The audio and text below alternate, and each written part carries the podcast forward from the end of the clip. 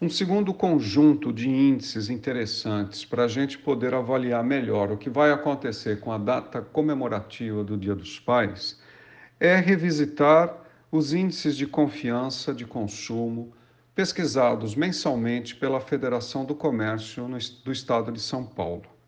A confiança do consumidor cresceu em 1,3% no mês de junho, na região metropolitana de São Paulo, da mesma maneira que cresceu a intenção de consumo das famílias em 0,7% e também uh, o índice de confiança do empresário do comércio, que cresceu quase 7%.